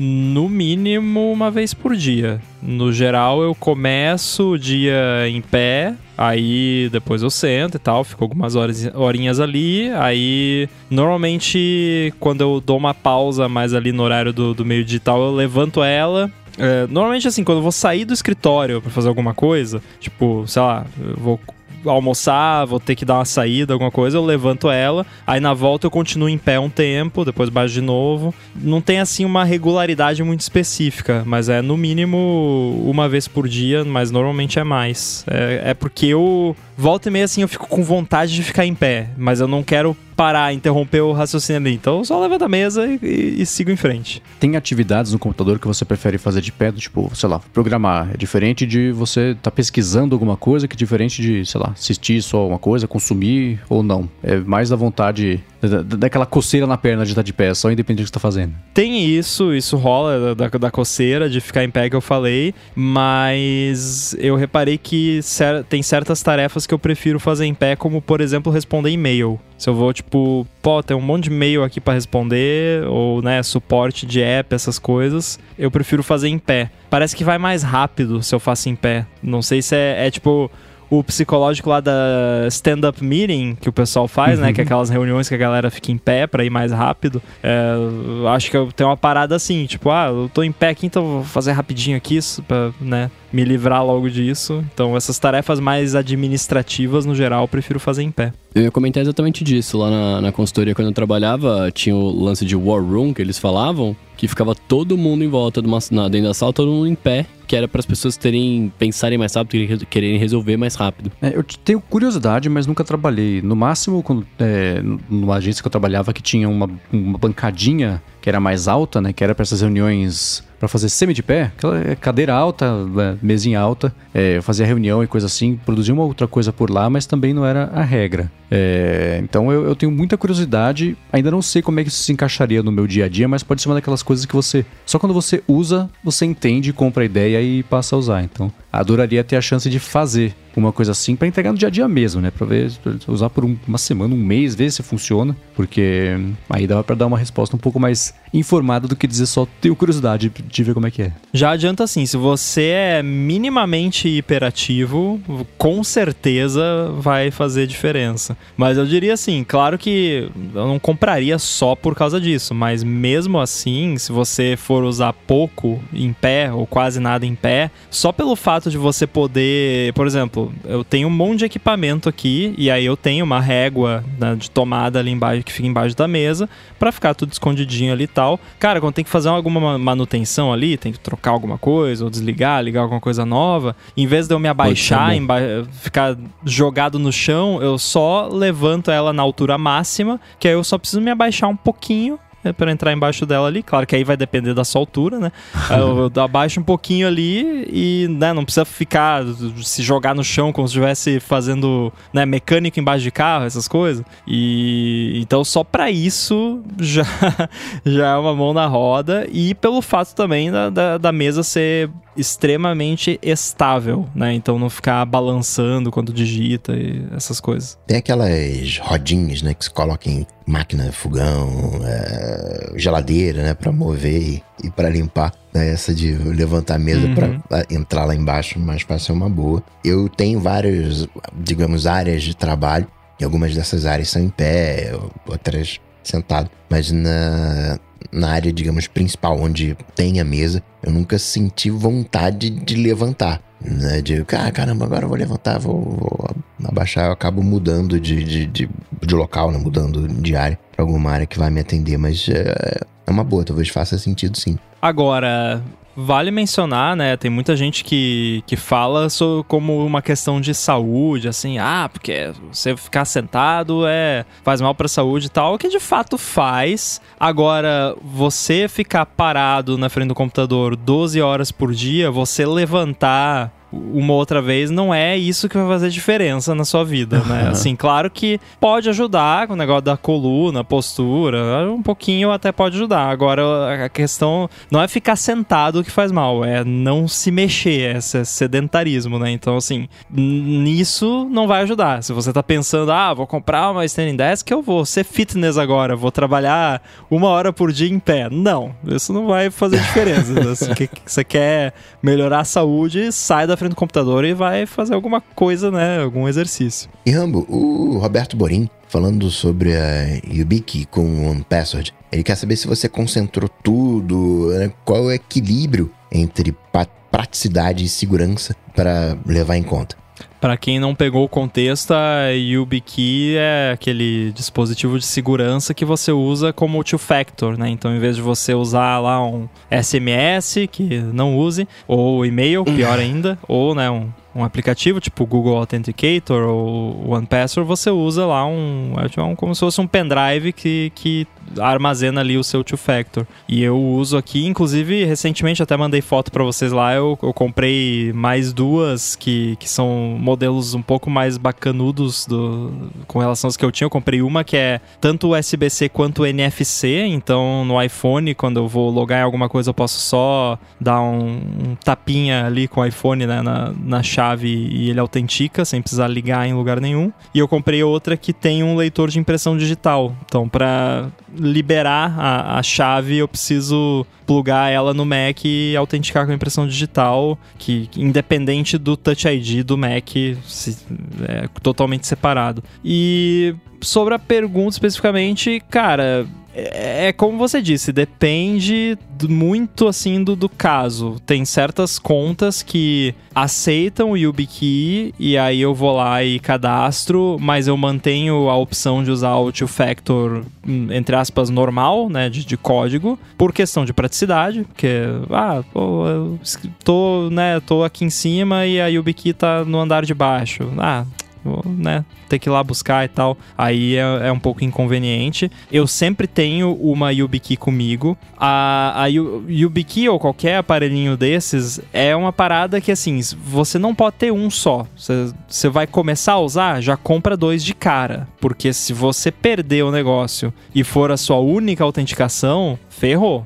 Então, assim, tem que ter no mínimo dois, e de preferência que fiquem em lugares fisicamente separados, né? Se der algum ruim. Então eu tenho vários e espalhados por aí e tal, e aí é, se der algum problema tem backup. Mas tem pouquíssimas contas que eu só consigo acessar com o YubiKey. Pouquíssimas contas, eu acho que uh, são só só uma na real, eu acho. Pensando aqui agora, eu achei que eram duas, mas acho que é só uma que é só a minha conta do GitHub, que é onde fica todo o meu código lá, toda a minha propriedade intelectual, né, tá, tá lá, então é a minha conta mais lockdown que eu tenho e, e lá, assim, é, é só YubiKey. Aí é um pouco inconveniente se eu tô, né, ali num device que não tá logado e tal, tem que catar a YubiKey, mas ela tá sempre por perto comigo, então eu vou lá e uso. Mas é, é uma questão assim, esses aparelhinhos ainda são um negócio para quem é, é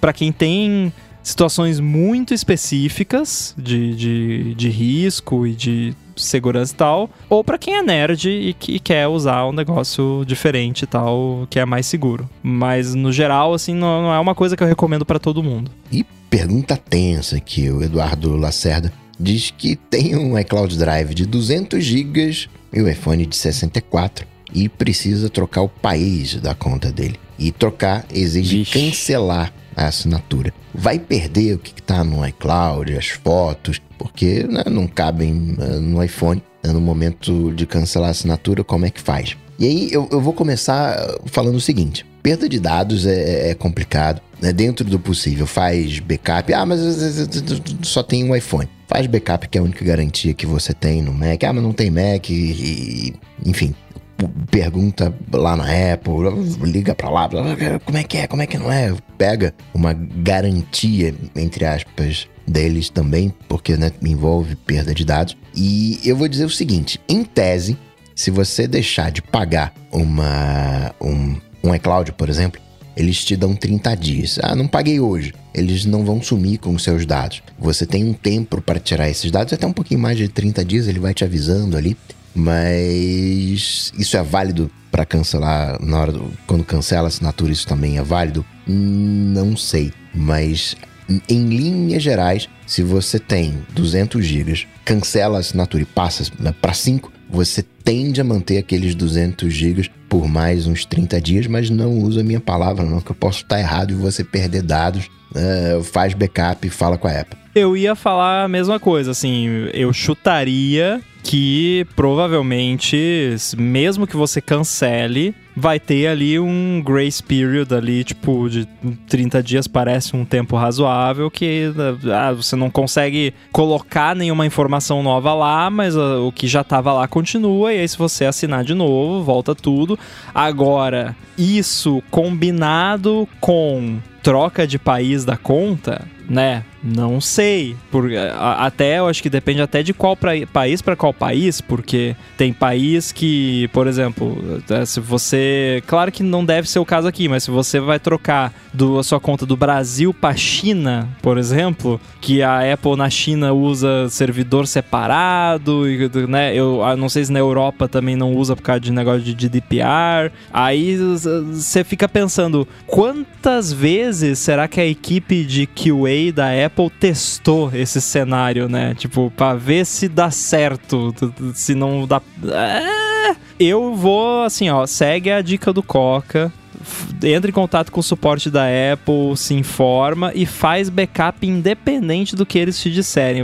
Pode ter um, um documento assinado pelo Tim Cook falando que você não vai perder as fotos. Faz o backup de qualquer jeito que der. Eu até tava pensando eu não sei se alguém aqui já, já fez isso alguma vez, eu nunca fiz, eu não sei. Mas se você faz aquela solicitação de entrar lá no Apple ID e falar, ô, oh, me manda todos os dados do meu Apple ID que vocês têm aqui, que é um negócio de privacidade e tal, eles mandam as fotos também ou não? Não sei, eu tô caçando exatamente isso agora.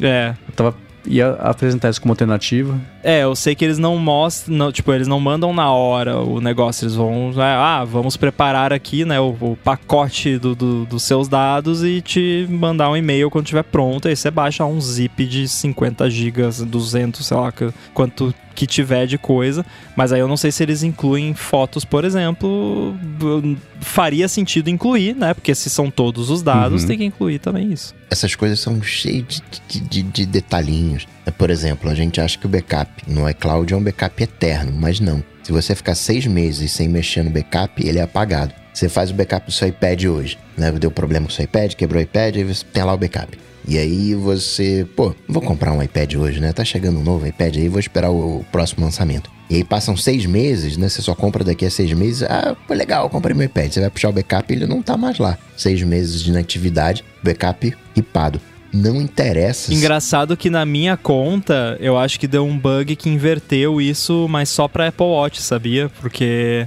vocês sabem que até hoje eu nunca restaurei um Apple Watch de um backup do iCloud. Porque toda vez que eu vou, né, que eu compro um Apple Watch novo, que eu vou fazer o registro dele lá e restaurar, os backups que ele me mostra são tipo do Apple Watch S, Apple Watches, do Apple Watch S2 que eu usava há cinco anos atrás, sabe? Tipo, algum bug na minha conta que simplesmente não tem backup recente de Apple Watch lá. Então toda vez que eu, que eu compro Apple Watch, eu configuro do zero. O que não faz tanta diferença porque Apple Watch é, não tem tanta coisa assim. Mas enfim, só um, uma curiosidade. É, eu tava caçando aqui alternativas e respostas para isso também e eu achei nos fóruns de suporte da Apple um especial lá como Community Specialist. Dizem, é uma, uma postagem de dois anos atrás, falando que não perde as fotos nesse caso, mas ecoando o que vocês disseram aqui, eu confiaria nisso? Não.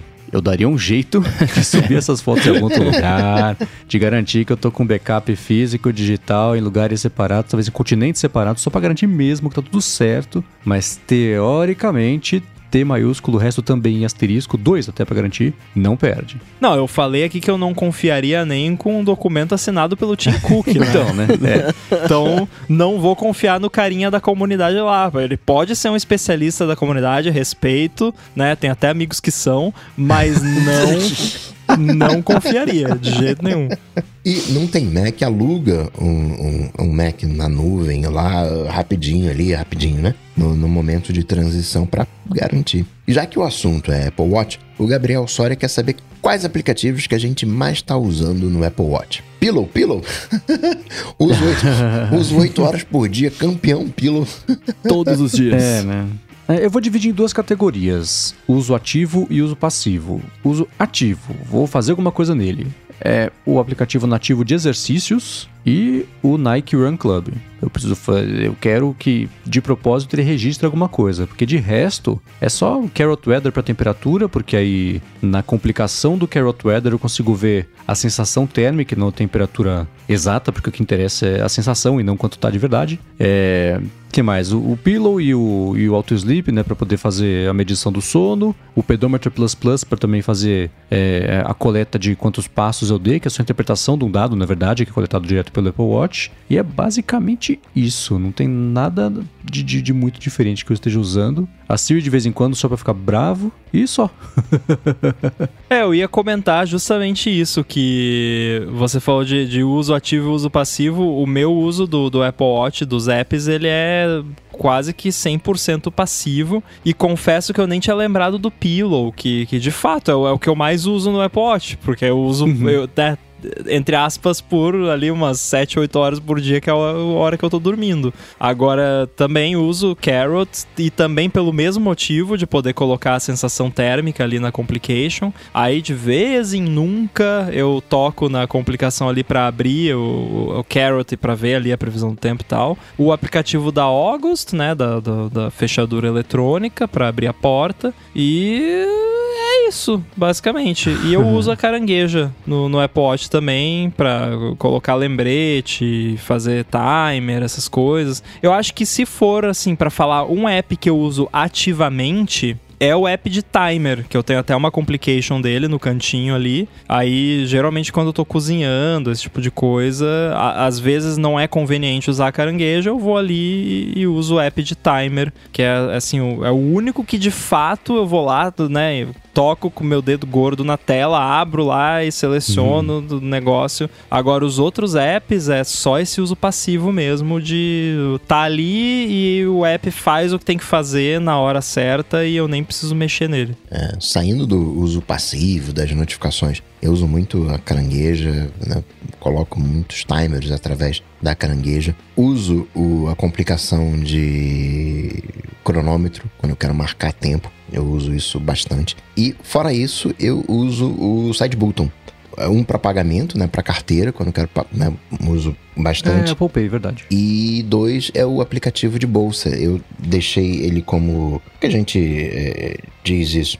É, é o, o dock. É, o dock, né? Que é dar um toquezinho. Uhum. O Apple Pay são dois toques. Um toquezinho. E aí eu deixei o bolsa no afixado. Então, sei lá, tô é, deitado lá no sofá e falei, caramba, né? Quanto é que tá o dólar agora? Né, do, o, pego o aplicativo bolsa e, por curiosidade, agora ele tá 5,09. Eu imaginei o Coca do Boa. nada, assim, caramba, o preço do dólar aqui, meu Deus. Acorda no meio da noite, assim, né? Pô, é. dólar. Ainda bem que eu deixei aqui pronto, meu negócio.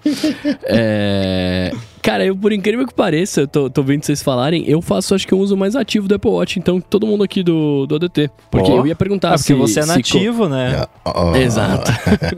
você Não, é, mas, é nativo ativo.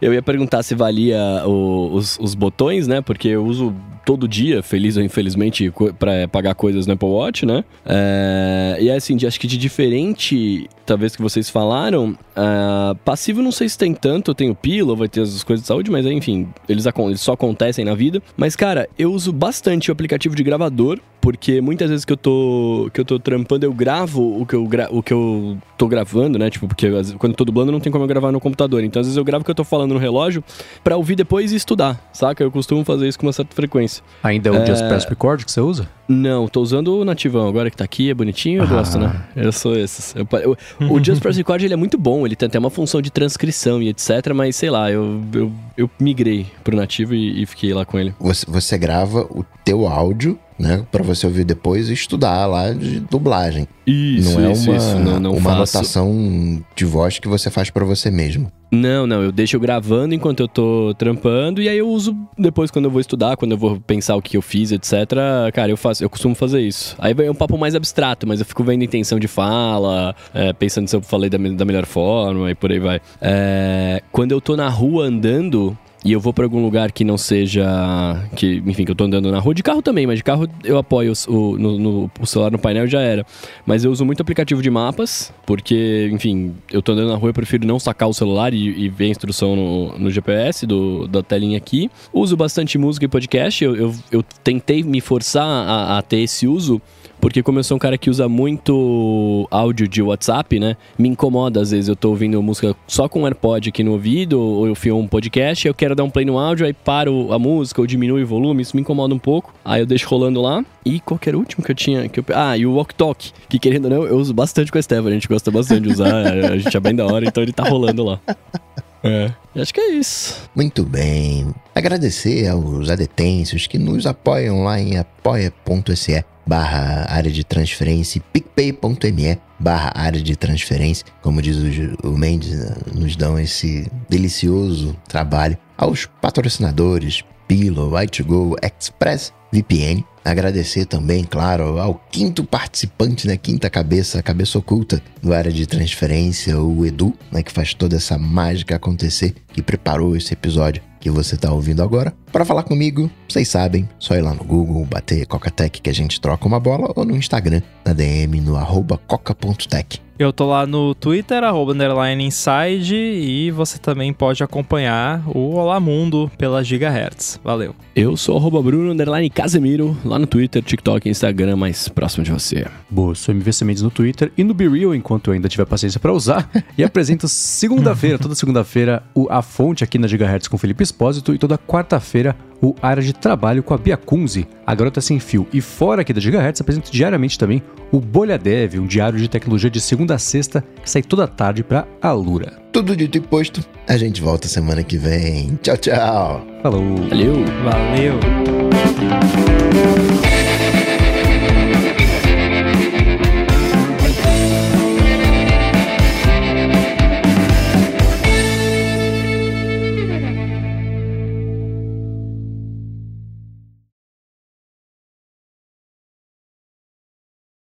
Mas aí o problema do no break é descobrir um no break que não vá me deixar doido, porque eu sou chato com barulhinho. Hum, Já Ah, falei aqui várias essa, né? vezes. Verdade. E aí, no break sempre tem é, fazendo aquele, fica fazendo aquele clique, né? Quando troca a, a tensão e tal. Isso aí até não me incomoda tanto. Agora, se ficar fazendo aquele zzz, né, que alguns fazem, ou se tiver ventoinha que fica o tempo todo ali, aí não rola, cara. Eu, não, eu vou ficar maluco, não vou conseguir usar o negócio. Você tá com bons pontos aí, Rambo. Eu, eu já não sei se eu quero mais um. Então, o Ricardo falou aqui sobre dispositivo protetor, né, de, de surto. É, quem tá precisando de protetor de surto sou eu, na verdade. Mas assim, é, aqui no quadro de energia do, do meu apartamento já tem essa paradinha, que eu esqueci o nome. Tá, acho que o, o- é DPS que chama, né, dispositivo protetor de surto. DPS. É, acho que é isso. então tem aqui.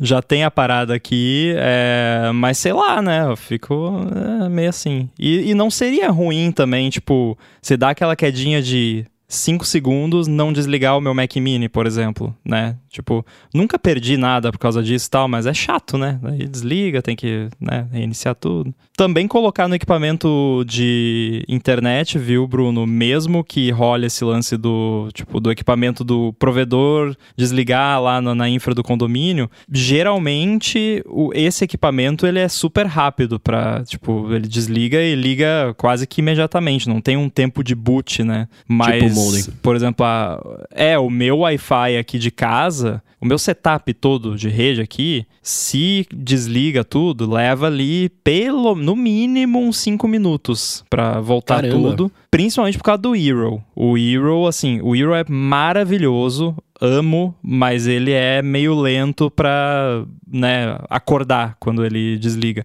Então, seria vantajoso, mesmo assim, tipo, para deixar ali para pelo menos vai cair a internet ali, mas né, vai voltar mais rápido porque o Wi-Fi não vai desligar e ter que dar boot tudo de novo. Mas ele é bem resiliente, assim, tem, já teve muita quedinha dessas rápidas que desligou o Mac Mini, essas coisas, mas o Hero não chegou a desligar. Acho que tem um capacitor um pouquinho maior. Isso é que eu não consigo é, entender racionalmente, né? Dá esses picos de luz aí algumas coisas desligam, né, reiniciam e outras não. Fico, caramba, né? É, depende o quão sensível é o, o equipamento, né? Equipamento digital, de, de um modo geral, é muito mais sensível a essas variações. Aí o que a galera faz é, na fonte, coloca um monte de coisa lá pra, né, proteger e... Às vezes tem, tipo, um capacitorzão lá que serve pra dar essa suavizada, né, no- na entrada ali do- da parada. Claro que é muito mais complexo do que isso, né? Eu tô falando de um jeito meio for dummies aqui, que é, que é o jeito que eu entendo. É, e aí, tipo, depende da parada, né? Depende da, da fonte que tem ali e tal. E aí tem os trade-offs também, né? A Apple gosta de economizar energia, não gosta de colocar fonte muito, né? Que chupa muita energia, então às vezes tem uns trade-offs assim. Teve uma parada aqui um dia que foi muito bizarra, que acho que foi um desses casos que saiu da frequência a, a, rede elétrica, que desligou. Eu, eu achei que tinha dado um solar flare, alguma coisa tipo. Porque desligou tudo que era digital, todos os computadores basicamente desligaram. Então, Studio Display, Mac Mini, e mas as luzes não.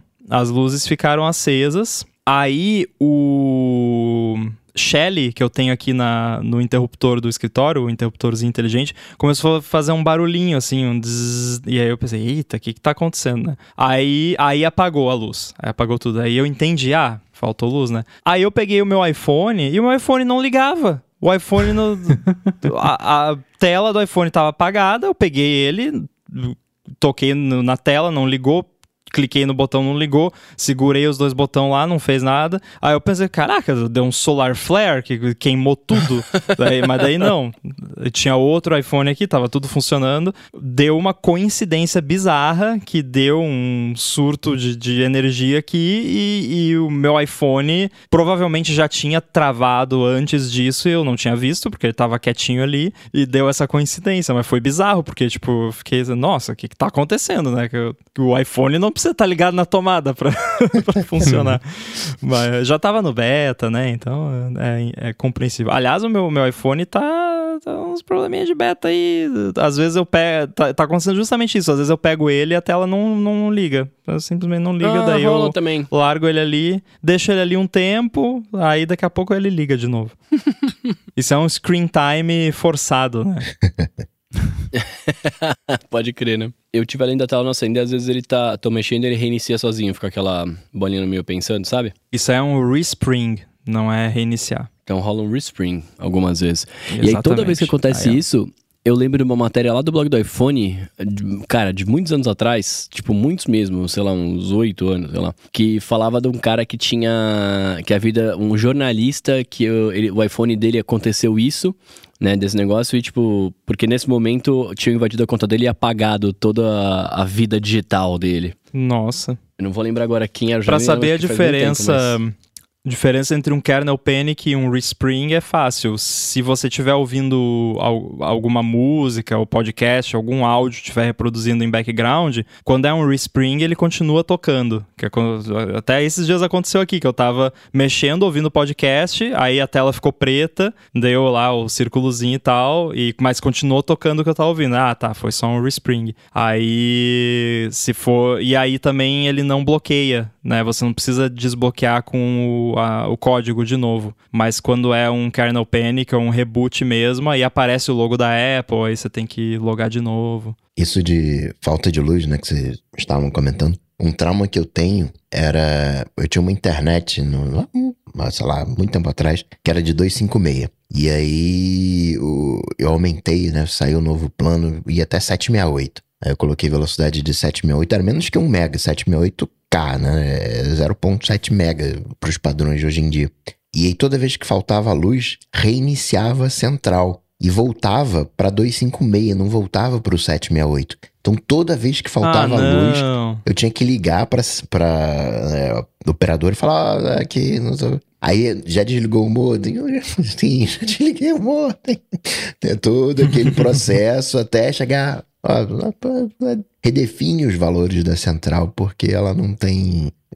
eu tenho um, um roteador que faz isso. Ele reinicia e perde as, as últimas configurações salvas. Tem uma meia dúzia de três configurações que ele não salva. As luzes de LED ficam acesas. Eu gosto de deixá-las apagadas. Eu só ativo o meu, meu toque brabo.